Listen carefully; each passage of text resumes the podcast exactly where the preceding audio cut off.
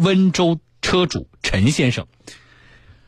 新买的国产的特斯拉 Model 3这辆车突然失控致重伤。事发呢是八月十二号晚上的二十二点五十五分左右，十点五十五分，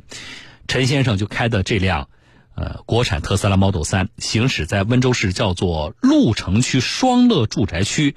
呃到停车场这个路上，他回忆说。十一点零三分左右，在快到停车场大概一百米的这个路段上，他的这辆车突然失控，然后突然加速，刹车失灵啊，踩了刹车没用。那么车辆在冲撞掉了收费处的栏杆之后，又直接冲进了停车场，之后在停车场内撞到了多辆。停泊在场内的车辆之后，这辆特斯拉 Model 3腾空数米，翻转三百六十度，然后砸向地面。啊，我们有一段陈先生就当天晚上这个事发过程回忆的录音，我们来听一下。我当晚在特斯拉专用充电站十点四十左右充完电，往回家开，往回家开大概嗯。八到十公里左右的路程，我小区两边都是路，行驶的速度是很慢很慢的，开不快的，最多百公里，大概就是五六公里。突然在快到我停车场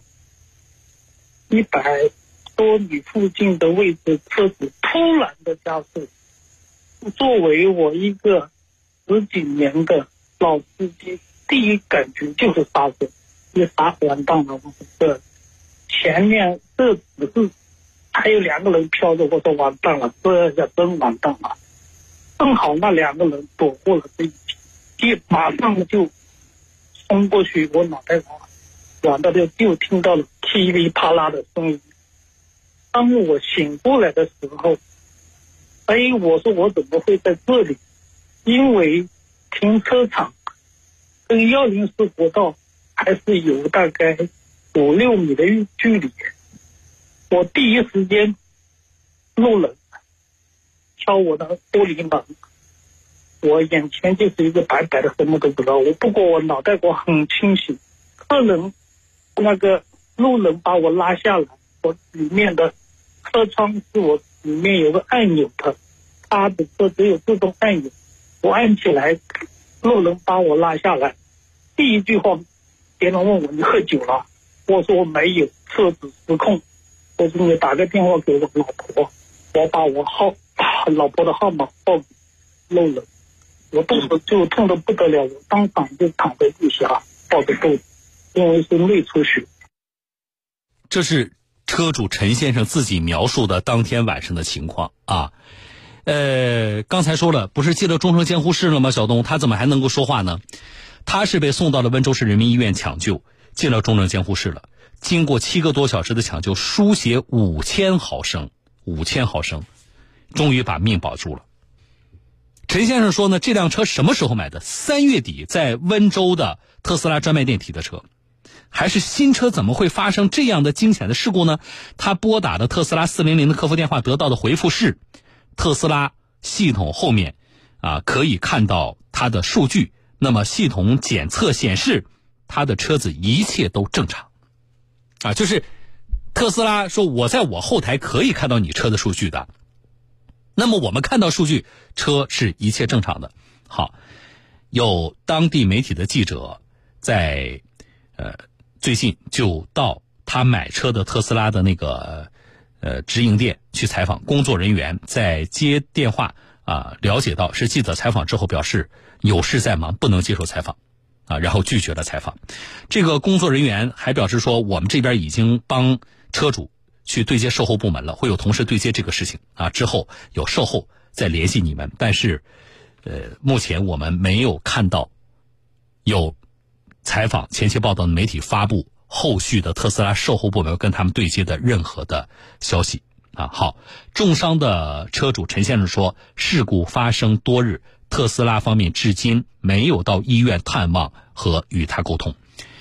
记者向事故发生辖区的交警部门了解到，呃，温州公安交管局交警一队事故中队的相关负责人说呢，经过对驾驶员陈先生的血液检测，目前得出的结果，他的血液酒精含量是零，所以排除酒驾嫌疑，同时也排除了毒驾嫌疑。八月十八号的下午三点多，特斯拉北京公司有工作人员前往交警部门呢，一同对事故，呃，进行。了解，并且对车辆进行检测。陈先生说呢，现在特斯拉呢只是把车上的数据给拷贝走了，还没有进一步的答复。他这个鉴定哈，只有特斯拉才能读取这个数据的，没有第三方，嗯，没有这个技术的。昨天后来他把资料拷走了，在第三方拷了份数据，因为我不放心，是交警委托第三方，第三方那里呃把他这个备。备了一备份了一份，一开始他说也不能备份，只能特斯拉公司拿走，那我肯定不同意嘛。你这个东西一拿走了，就什么证据都没有了。他是带到总部去的呀。好了，我觉得车主最后做的这个做法是值得大家学习的。啊，这个做法是值得大家学习的。好了，那么目前事故是人为造成的，还是是这个车辆故障原因仍在调查当中。车主车主备份了特斯拉车上的这辆车上的数据，这个做法非常重要。而大家要知道，特斯拉公司所谓的不允许备份的做法是侵犯车主的权益。啊，我们的车主要有这个意识。好，回来说，大家去看啊，不少听众朋友留言说：“哦，天哪，这个。”太惊险了！看了那个视频啊，事发的过程的视频，我们上传到视频号上了，大家去看。你在你的微信视频号的那个界面当中找到，呃，一个叫这个小东的视频号啊，在你朋友圈下边有个功能叫视频号，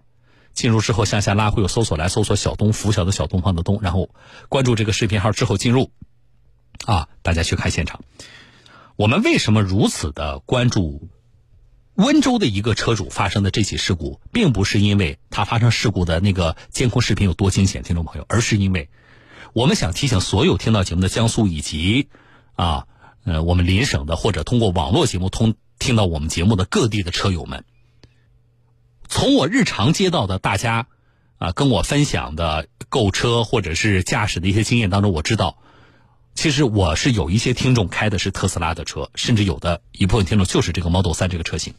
还有一些听众朋友呢对这个车呢比较感兴趣，啊，大家真正感兴趣的是因为有的是出于什么呢？好像这个车好像比较怎么说，现在比较火，啊，想赶个潮流。也有听众朋友呢是属于技术流，啊，就是小东，你看这个车啊，设计呀，啊，它的整个的这个呃这个技术上啊有一些突破。啊，我对这个东西比较痴迷，对新鲜事物比较感兴趣，所以日常跟我聊这个车的听众朋友或者来询问的其实挺多的。那么我们要提醒我们的听众朋友，要注意类似的这样的事故，这是一点。另一点，之所以希望大家重视这样的事故，是因为这不是个案啊。近期国内特斯拉自动加速车辆失控的事故频发。媒体公开报道当中，我们就能够看到，比如说今年六月份，江西的一辆特斯拉 Model 3在驾驶过程当中失控，最终车辆发生了碰撞、翻滚、起火。车主说呢，车辆突然自动的提速到了每小时一百二十七公里，并且刹车失灵，勉强驾驶了八公里，躲避了四五十台车，但是最终还是发生了事故。啊，这是一个，另外一个。是上海的一辆，同样是特斯拉 Model 3这个车发生失控的情况，冲进了路边加油站，造成了三辆车受损。啊，车主介绍自己正沿着当地叫杨思路西向东行驶，突然感觉车辆异常，自己试图撞绿化带来强制减速，但是车辆失去控制，啊，径直的撞入加油站。说幸好撞击的时候，这特特斯拉全车的安全气囊爆开了，车主没有大碍。啊。不光是频繁发生的失这个失控的事故，之前的国内还发生了 Model 3的自燃的事故啊，车辆在车体保持完好、没有碰撞的情况下，然后发生了自燃啊。然后国外的我们这个呃编辑给我梳理了一份资料，数十名车主，美国的消息啊，数十名车主最近对特斯拉提起诉讼，声称该公司的大众型电动汽车 Model 3也存在类似 Model X SUV 和 Model S 的危险故障。危险故障指的是什么呢？集中指的是突然失控加速。数十名，这是七月九号的消息。啊，原来呢说美国六个州有八名原告在一月份的时候提起了这个诉讼，但是后来扩大到十一个州二十三名车主来控告同样的事情。啊，另外呢，我们从这个报道里发现，诉讼援引了一百九十五起美国国家的公路交通事故管理局提出的诉讼，他们都称特斯拉的车辆存在突然加速。啊，影响了特斯拉的汽车，那么向法院提起诉讼，其中五十二起涉及的就是这个 Model 3这个车型，四十七起涉及的是那个叫 Model X，九十六起涉及的是 Model S，是基于这些我们才请大家关注。啊，我说了，大家买车前或者关注某某一个车型之前，你要了解这个车型是否存在某种通病。通病是指什么呢？就是这辆车在设计和生产过程当中存在缺陷。而不是说，啊，某一个个案，我们如果仅凭比如说温州这一个个案，那么我们不能去质疑你这款车是否存在设计或制造过程当中的缺陷，啊，好，我也来连一个气球专家啊，我们请专家呢也做一些分析，我觉得对大家有所帮助。来连线的是气球专家戴刚老师，戴老师你好，你好，小东啊，戴老师，呃，你怎么来看？呃，这些案例集中爆出的、暴露出的特斯拉的车型存在突然失控加速的情况。呃，是这样的，我们从特斯拉曾经发布过的一个呃公告，就关于它有一个叫制动优先系统的描述上看，嗯，我有个疑问，嗯，这个疑问是这样的，就是它所有的，我比如说我感觉这车子突然加速，我当然可以踩刹车来制止或者来减速，嗯，但是好像不管用。对，那这里面有有一个明显的一个呃逻辑上的一个问题，嗯，就是如果说它的刹车系统基于我说要收到刹车信号以后，然后再比较油门踏板信号，嗯，然后我就我可以有一个优先的程序，就等于是你踩油门就失效，把这个扭矩输入放到最呃扭矩输出降到最低，嗯，类似于我们汽车发动机的转速降到最低，嗯，但是这里面有一个漏洞，它并没有去描述。它这个车辆设计的时候，对这个制动信号有没有一个实时的监测和反馈？嗯，也就是说，我这个刹车踏板传感器，万一它自己产生的坏了，就这个零件，嗯，只要是零件都有坏的可能嘛？嗯，它自己是不是能侦测到，并且及时的告知驾驶者？嗯，这个上面没有没有任何的描述。嗯，因为这个里面就可能产生一个隐患。嗯，就是它在这个当中没有形成闭环，一旦这个刹车踏板。传感器本身坏了，那你永远收不到这个刹车制动的信号。嗯嗯，也就意味着收不到这个制动信号，后面所谓的制动优先这个功能是无法实现的。嗯，但是这里还不仅是它制动是否失效的问题，还有一个问题就是你你从特别是温州的这个事故啊，车主描述的比较详细这个过程，因为他本人就是没有死亡啊，现在就是重出了重症监护室的，他描述比较详细。他说实际上是什么？是一个。它自动的突然大幅提速的这个过程，它不仅仅是说我刹车不好使了，啊，它自己就开始给自己加速了。那我们从技术上能能解释得清吗？第一点，这个也牵扯到一个物理的那个状态有没有改变，也就是说，它的油门位置上，它的描述是我采用了。两个传感器，嗯，呃，就传感器进行对比，像这种设计，在我们燃油车上也是的，嗯，所有的油门踏板的这个，因为现在都是电控的，嗯，它都是两个传感器，嗯，就是当两个传感器的信号丢失或者信号发生不一致的时候，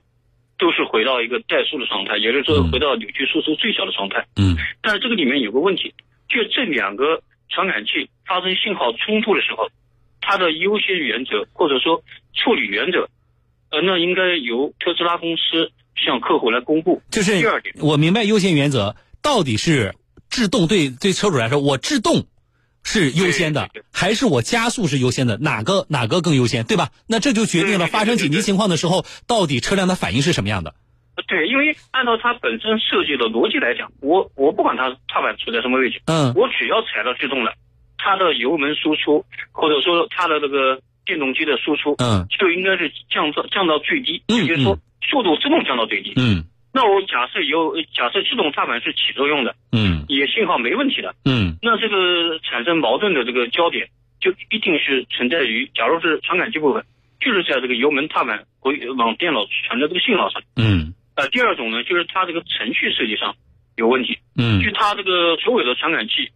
给的信号都是正常的，嗯。都是好的，嗯。那它这个程序当中可能有一个 bug，也就是说，在这个软件设计时候没有考虑到极端情况的出现。嗯啊，就是我当这种情况出现的时候，那我驾驶人员通过何种手段，一种最最底线的手段，嗯嗯我可以中断这个车辆的自动加速行为。嗯这个你应该给我一个底线的安全。嗯，啊，现在不行，我这按下某一个紧急开关，我就可以让它断电，对，还是说你给我一个提示，你叫我怎么做，嗯而且瞬间的一个反应。嗯呃，或者说这个驾驶，那如果行驶过程当中既收不到油门信号，嗯也收不到刹车信号，这两个信号同时不存在的时候，嗯你这个车子是怎么处理的？或者你的程序是对这个情况做如何的判断嗯。还应对的？那你你可以应该给我一个解释。我觉得在汽车工业发展到今天啊，汽车工业发展到今天，其实戴老师说的这个问题，你作为一个专业的汽车生产厂商来说，我觉得你理应在你车辆正式推向市场之前，在你的整个设计制造过程当中，你就应该把这些问题考虑到，啊。所以，我倒是觉得我同意戴老师那个，就是我们从正常的逻辑上去分析的话，其实我们是有大量的疑问的，但这些疑问不是我们在这里猜测就能解决的，而是我们是希望通过对于这样的这个案例和事故的关注，我们要向特斯拉公司方面去追问，你们要把这些疑问向社会、向你们的消费者、车主要说清楚，